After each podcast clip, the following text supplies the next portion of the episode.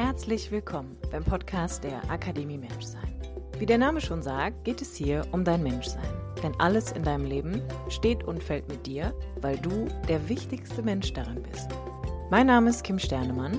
Ich bin Coach, Yogalehrerin und Gründerin der Akademie Menschsein. Mein Podcast dient dir als Muckibude für dein Bewusstsein und dein ganz persönliches inneres Wachstum.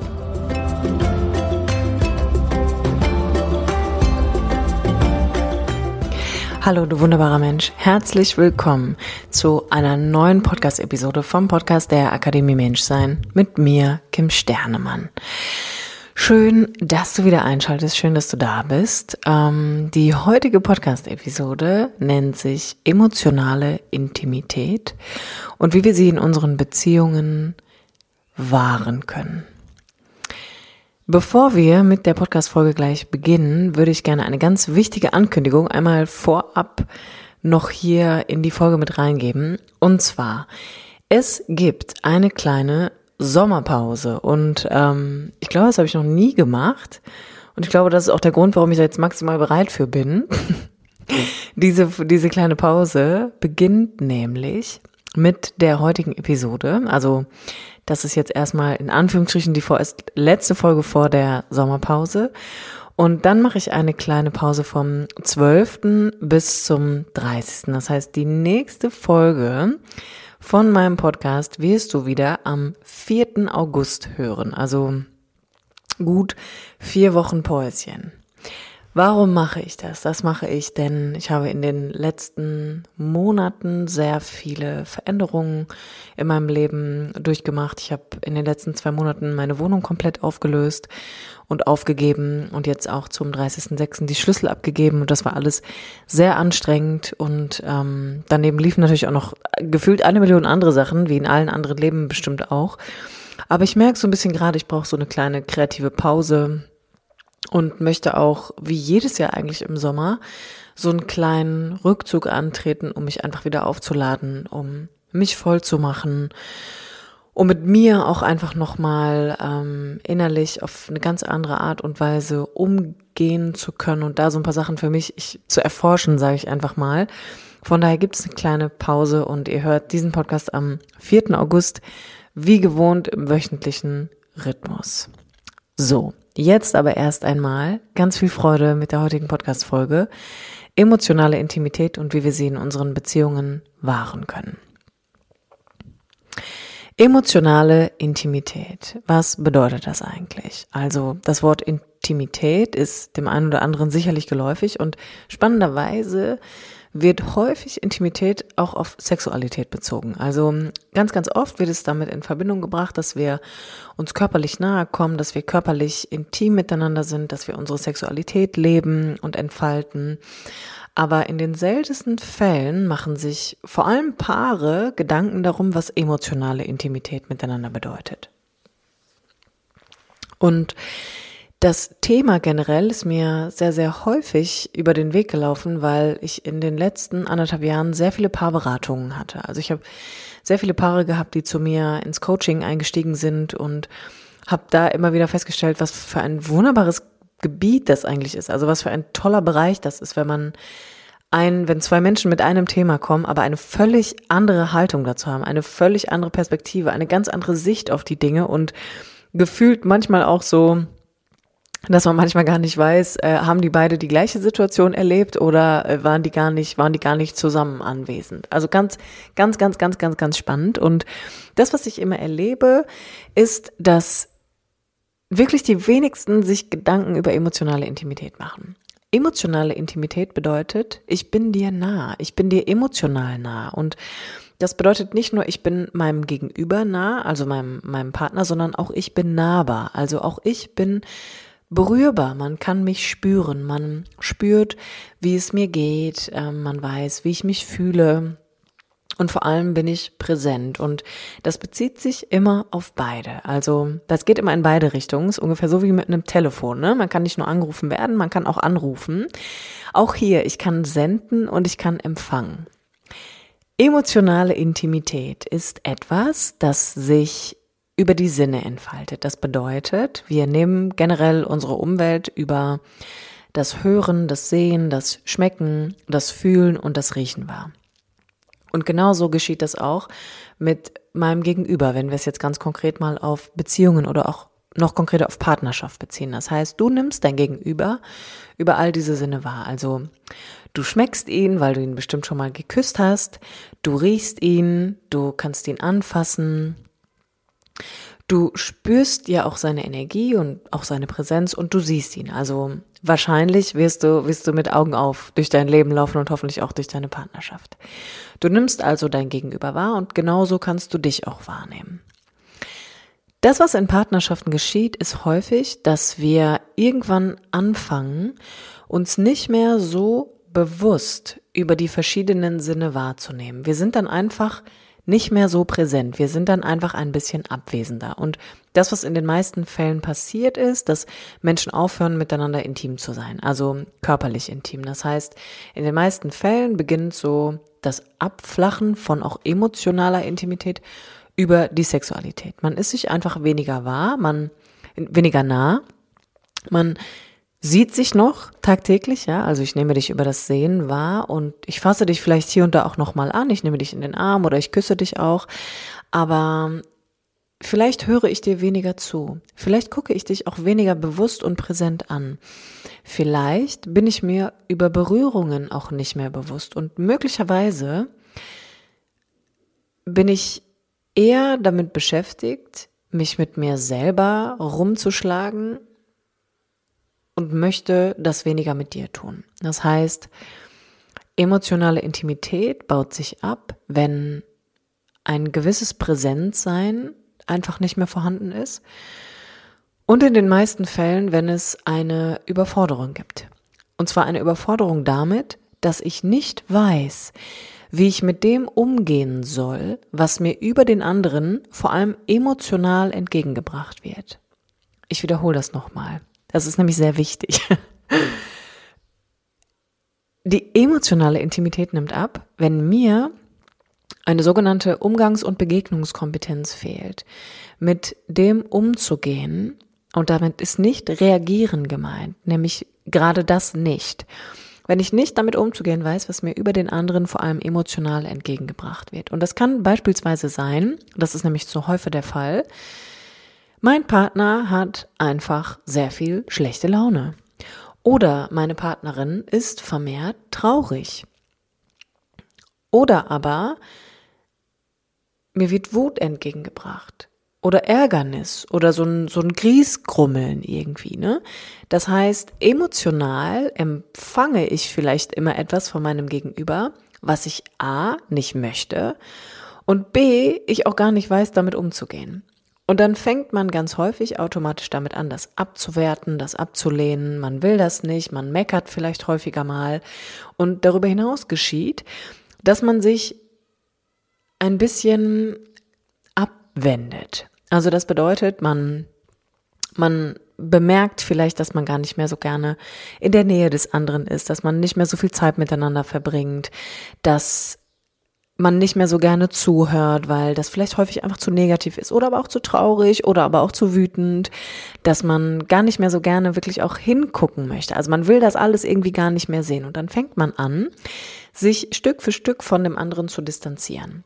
Und genau da ist der Punkt, wo emotionale Intimität schwindet. Und das hat meistens auch zur Folge, dass wir gar nicht mehr so viel tatsächlich Lust aufeinander haben. Also dass wir uns einfach körperlich nicht mehr so nah sein möchten. Und dann beginnt meistens auch die Sexualität zu leiden. Das muss nicht so sein. Das gibt auch viele Paare, bei denen ist das nicht so. Da ist das, was immer funktioniert, die Sexualität. Aber diese emotionale Bindung ist ein bisschen wie der Klebstoff, den es braucht, um Hoch- und Tiefphasen gleichermaßen überdauern zu können. Und emotionale Intimität ist das, wo ich sagen kann, dass es das ist, worauf wir am meisten achten dürfen, wenn wir möchten, dass unsere Beziehungen langfristig gesund bleiben. Denn gesunde Beziehungen haben nichts mit Co-Abhängigkeit zu tun oder koexistieren, ja. Das heißt, wir sind zwar beide in einem Haus, aber wir beziehen uns nicht mehr aufeinander. Gesunde Beziehungen haben nichts damit zu tun, dass ich etwas an dem anderen ablehne oder dass ich ihn bitte, etwas von sich abzulegen, etwas zurückzulassen. Gesunde Beziehungen würden niemals voraussetzen, dass ich sage, bitte sei anders. Bitte sei so, wie es für mich besser wäre. Bitte verhalte dich so, wie es für mich angenehmer wäre. Bitte sei fröhlicher. Bitte sei weniger traurig. Bitte sei weniger wütend. Das alles hat nichts mit gesunden Beziehungen zu tun und auch nichts mit emotionaler Intimität. Das sind Abhängigkeiten, die geschaffen werden. Und das sind vor allem sehr viele Bedingungen, die wir in eine Beziehung werfen. Und aufgepasst, das heißt auch nicht, dass du keine Vorstellungen oder keine konkrete Vorstellung davon haben darfst, wie Beziehungen erfahrbar und erlebbar für dich wirst oder dass du dir nicht darüber klar sein darfst, was du willst und was du nicht willst. Ich möchte lediglich dafür sensibilisieren, dass häufig in Partnerschaften diese Bedingungen, also wir können es auch Erwartungen nennen, diese Erwartungen irgendwann immer größer werden. Und wenn das passiert, dann schwindet etwas. Und zwar dieser wichtige Klebstoff, den ich emotionale Intimität nenne. Und wenn dieser Klebstoff immer weniger wird, dann muss es eine Gegenbewegung geben. Und diese Gegenbewegung ist häufig sehr viel Konflikt, sehr viel Auseinandersetzung, ähm, oft auch das Gefühl von, es geht nicht mehr weiter, also wir müssen uns trennen. Und daran ist erstmal nichts schlecht, ja. Also Konflikt und Trennung können auch Lösungen sein, gar keine Frage. Aber es fühlt sich dann ein bisschen schwerer an. Also es fühlt sich irgendwie so an, als hätte das Gepäck in einer Partnerschaft zugenommen.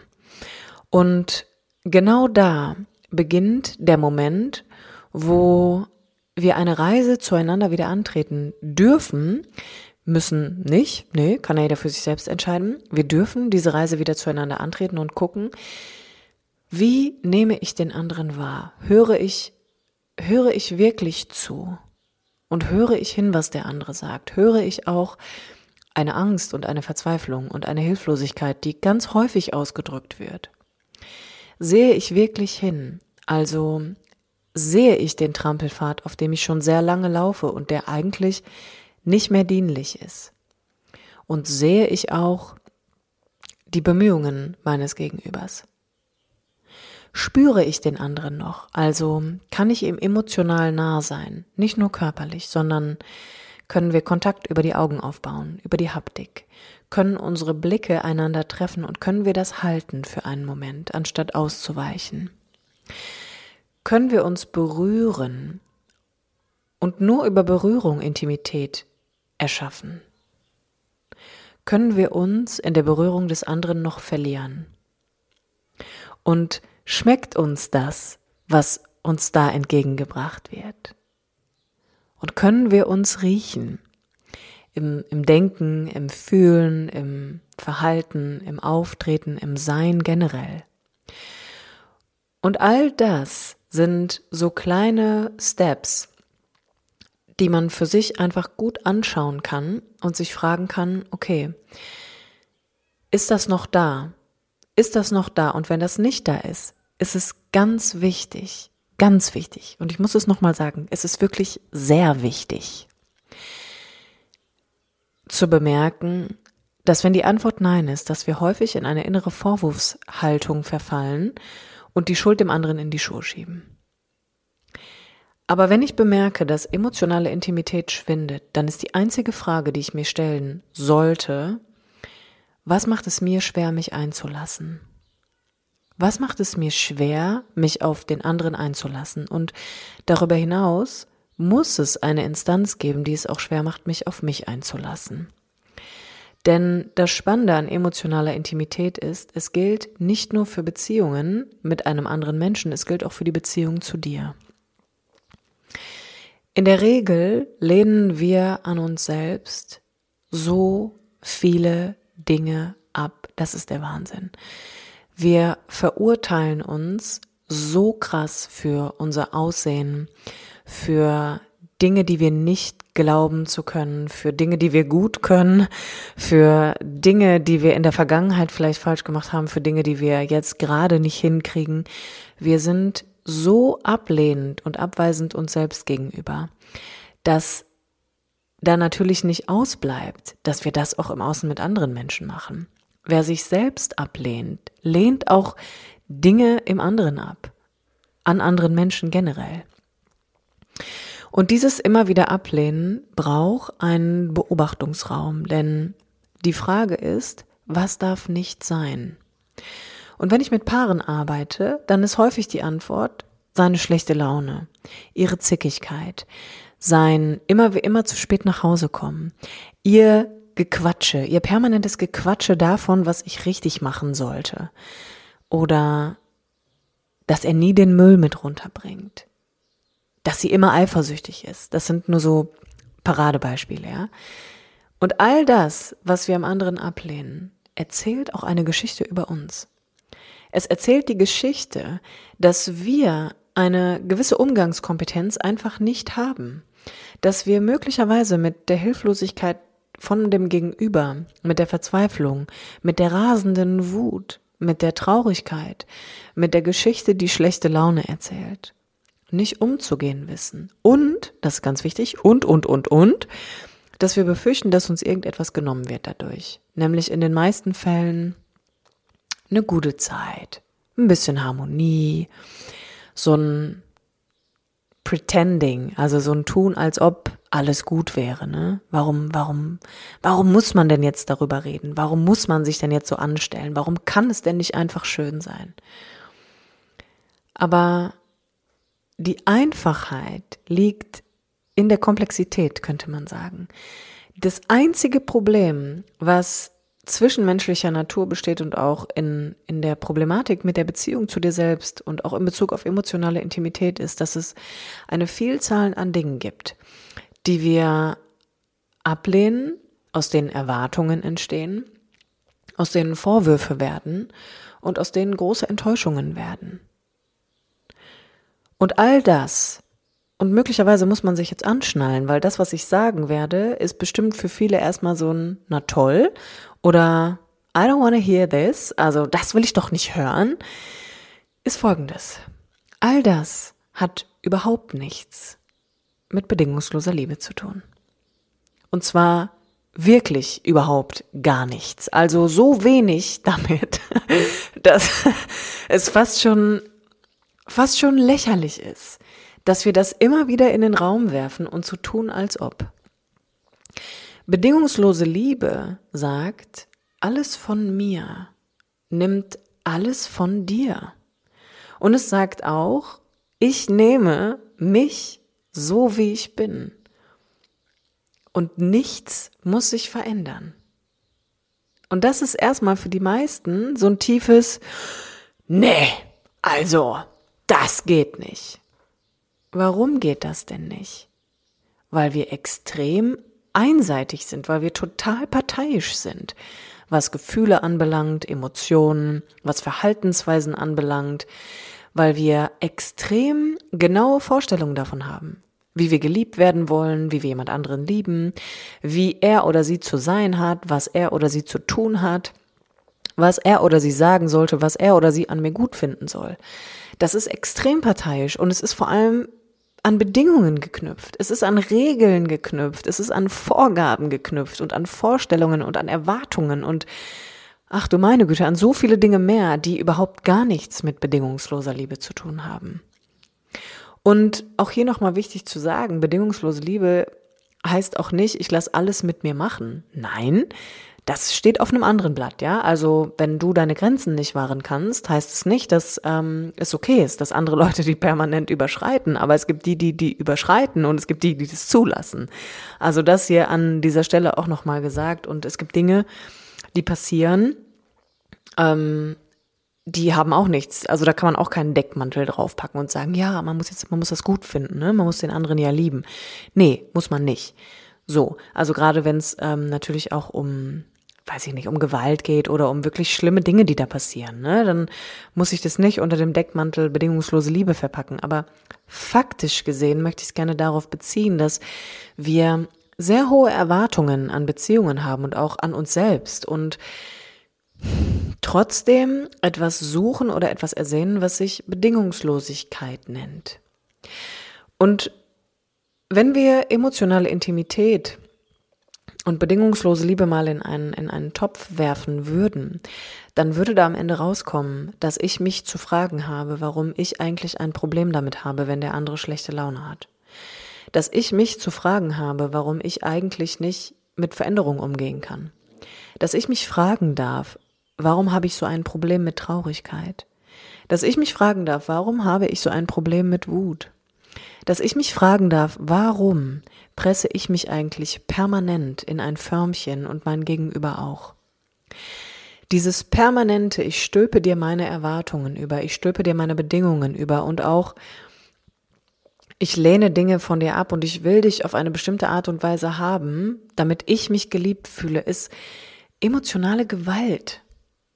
Das ist, das schafft Abhängigkeiten und es erzeugt ein Szenario, wo zwei Menschen anfangen, sich zu bekämpfen. Und diesen Kampf, den kämpfen wir nicht schon seit jeher gegen uns selbst, sondern den kämpfen wir dann auch noch gegen unseren Partner. Und wir erwarten aber was anderes. Wir erwarten eine hochromantische, sehr liebevolle und never-ending Love Story. Und das kann nicht funktionieren.